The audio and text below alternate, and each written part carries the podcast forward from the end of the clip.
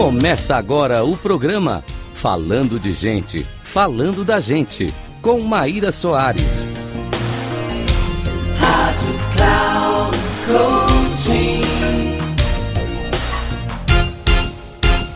Olá, caros ouvintes da Rádio Cloud Coaching. Aqui é a Maíra Soares com mais um episódio do programa Falando de Gente, Falando da Gente. O tema de hoje é Desvendando o Ego. Vamos navegar no poder e nas armadilhas da autoconsciência.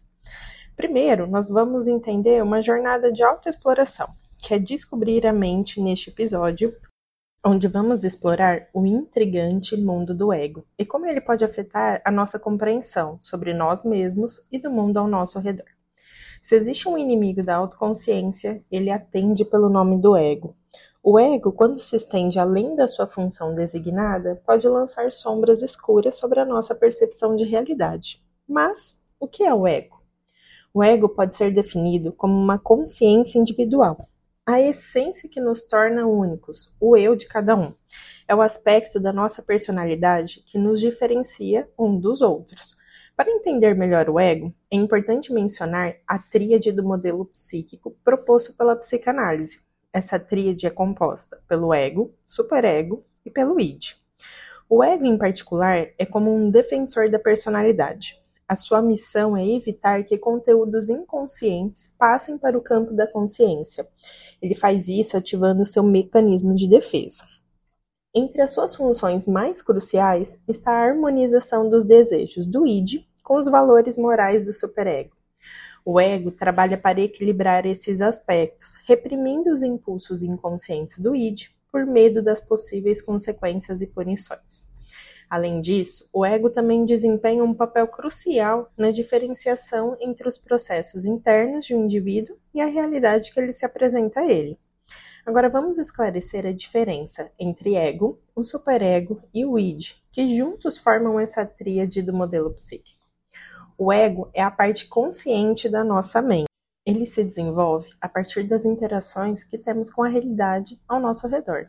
O ego age de acordo com os valores morais e sociais, buscando equilibrar os nossos próprios desejos com as expectativas da sociedade. Em contrapartida, o id é o nosso instinto inato. É a fonte de nossos desejos e impulsos primitivos. Esses impulsos são filtrados pelo ego e pelo superego. O superego, por sua vez, é como um repressor do ego. Ele se desenvolve a partir das nossas interações com a sociedade e incorpora os valores morais, princípios e as normas culturais. O superego representa o nosso eu ideal, alinhando com os valores morais da sociedade. Aprofundar nesses conceitos nos ajuda a compreender melhor a complexidade da mente humana e como a nossa personalidade ela é moldada por essas forças internas e externas. Agora imagine, bilhões de neurônios reconfigurando trilhões de sinapses em um espetáculo contínuo de desenvolvimento cerebral. Isso é o que acontece em nosso cérebro em constante evolução. No entanto, o ego muitas vezes nos engana, fazendo-nos acreditar que tudo é estático dentro dos nossos crânios. Se não fosse pela ilusão de estabilidade que o ego nos dá, estaríamos expostos a um turbulento processo de remodelação cerebral a cada nova experiência, seja ela caminhar, dormir ou sonhar. O cérebro é uma sinfonia de atividade, mesmo durante o sono, embora ainda essa atividade permaneça um grande mistério para os cientistas. Quando novas experiências são gravadas no nosso cérebro, o ego as absorve e as integra à nossa identidade. Cada um de nós é uma jornada, um eu em constante evolução enriquecendo nosso estoque de alegrias e dores, medos e desejos que começam a ser construídos na infância. Até parece mesmo aquele filme Divertidamente. Entender que o cérebro está sempre em processo de remodelação é fundamental, mesmo quando o ego nos faz acreditar que tudo parece inalterado. Um exemplo inspirador que o Deepak Chopra traz no livro é um exemplo sobre a história de Rudy e Dora, que decidiram proporcionar à sua filha Laila, desde o primeiro ano de vida, um ambiente de amor e aceitação incondicional, Essa fase da infância é muito crucial na formação da rede neural e da visão de mundo que ela vai construir. Enquanto outros pais criticavam a decisão de Rudy e Dora, eles escolheram criar uma base de felicidade, segurança e carinho para a filha. Entenderam que o mundo é moldado pela forma como o experienciamos e assimilamos na nossa visão de mundo. O ego desempenha um papel fundamental na integração das nossas experiências, mas também pode ultrapassar os seus limites. O egoísmo não se trata apenas da autocentralização, mas de perder a capacidade de ter perspectivas e valores pessoais sólidos. Somos todos pegos numa situação paradoxal com o ego. Ele é necessário para funcionarmos, mas quando nos tornamos excessivamente autocentrados, perdemos a verdadeira perspectiva. O eu e o meu se colidem em qualquer outra consideração. Ao invés de ter um ponto de vista equilibrado e valores pessoais fortes, que é o lado positivo do ego, o egoísta defende as suas inclinações e preconceitos, simplesmente porque o sustenta, que é a parte negativa do ego. O ego muitas vezes se disfarça com o nosso eu, mas no nosso verdadeiro eu é a consciência. Quando rejeitamos aspectos da experiência com declarações como: Isso não sou eu, não quero pensar nisso, ou isso não tem nada a ver comigo, Estamos, na verdade, excluindo esses elementos de nossa consciência. Estamos nos construindo numa imagem distorcida baseada no ego, em vez de nos abrirmos para as infinitas possibilidades de criar uma realidade. Essa mentalidade estreita tem um custo. Novas experiências significam novas redes neurais e a remodelação contínua que mantém um cérebro saudável. Quando nos fechamos para as emoções ou para os pensamentos, estamos bloqueando as regiões do cérebro e limitando a nossa própria evolução. Afinal, o equilíbrio entre a paixão, racionalidade e autocontrole é essencial para o nosso crescimento. Assim como Charles Lindbergh, que precisava equilibrar paixão e objetividade para cruzar o Atlântico em tempo recorde. Todos nós precisamos navegar entre os nossos medos e desejos e também os pensamentos racionais para alcançar os nossos objetivos.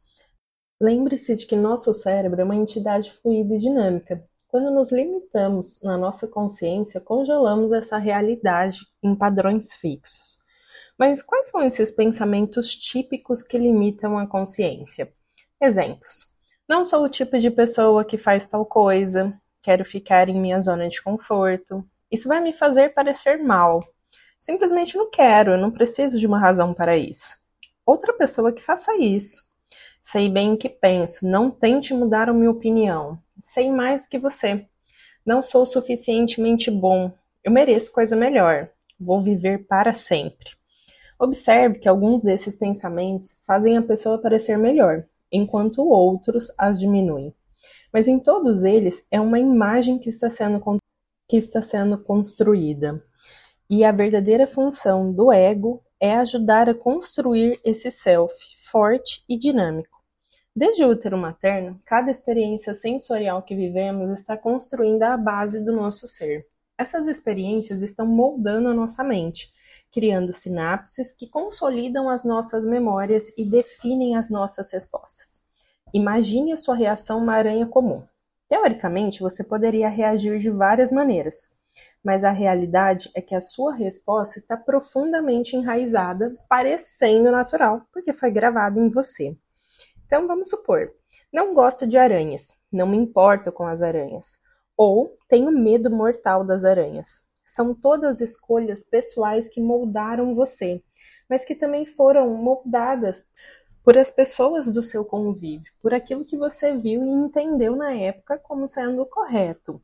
E isso faz parte da construção da nossa realidade, como também pelo processo de formação da nossa identidade. O problema surge quando o ego intervém e transforma essa reação pessoal num fato inquestionável. Então, agora imagine: substitua essa palavra aranha por católicos, judeus, árabes, negros, polícia ou até inimigo. O problema surge quando o ego intervém e transforma a reação pessoal num fato. Aranhas são desagradáveis, aranhas são inofensivas ou aranhas são assustadoras. Como afirmação de um fato, esses comentários não são nada confiáveis, porque transformam um juízo pessoal numa realidade objetiva.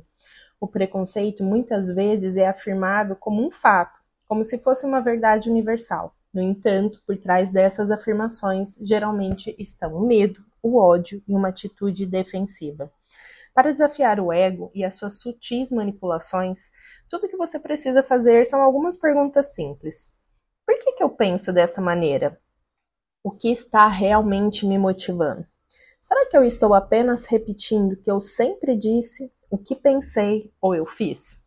Questionar-se é o primeiro passo para uma jornada de autoconhecimento e autoconsciência. A importância até desse questionamento reside no fato de que isso nos mantém em movimento, renovamos as nossas reações, permitindo que a nossa autoconsciência floresça ao máximo. Ter mais para processar estimula o nosso cérebro a se renovar constantemente. Lembre-se de que tudo isso é fixo e limitado, enquanto tudo que é dinâmico nos permite expandir além das nossas próprias limitações. Buscar o supercérebro é remover completamente as barreiras que nos aprisionam. E a cada passo que damos nessa jornada de autoexploração, nos aproximamos do nosso verdadeiro eu, daquele que tem o poder de criar a sua própria realidade de maneira livre e autêntica. Obrigada por nos acompanhar mais neste episódio, falando aí um pouco sobre o ego e também o supercérebro. E eu espero você no próximo episódio. Até mais!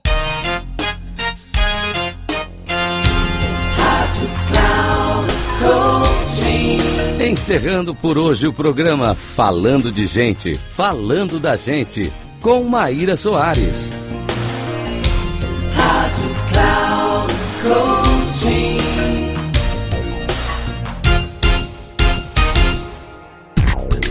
Se ligue, Falando de Gente, Falando da Gente, com Maíra Soares, sempre às segundas-feiras às 14 horas com reprise na terça às 17 horas e na quarta às 9 horas, aqui na Rádio Cloud Coaching. Acesse nosso site radio.cloudcoaching.com.br e baixe nosso aplicativo Rádio Cloud Coaching, conduzindo você ao sucesso.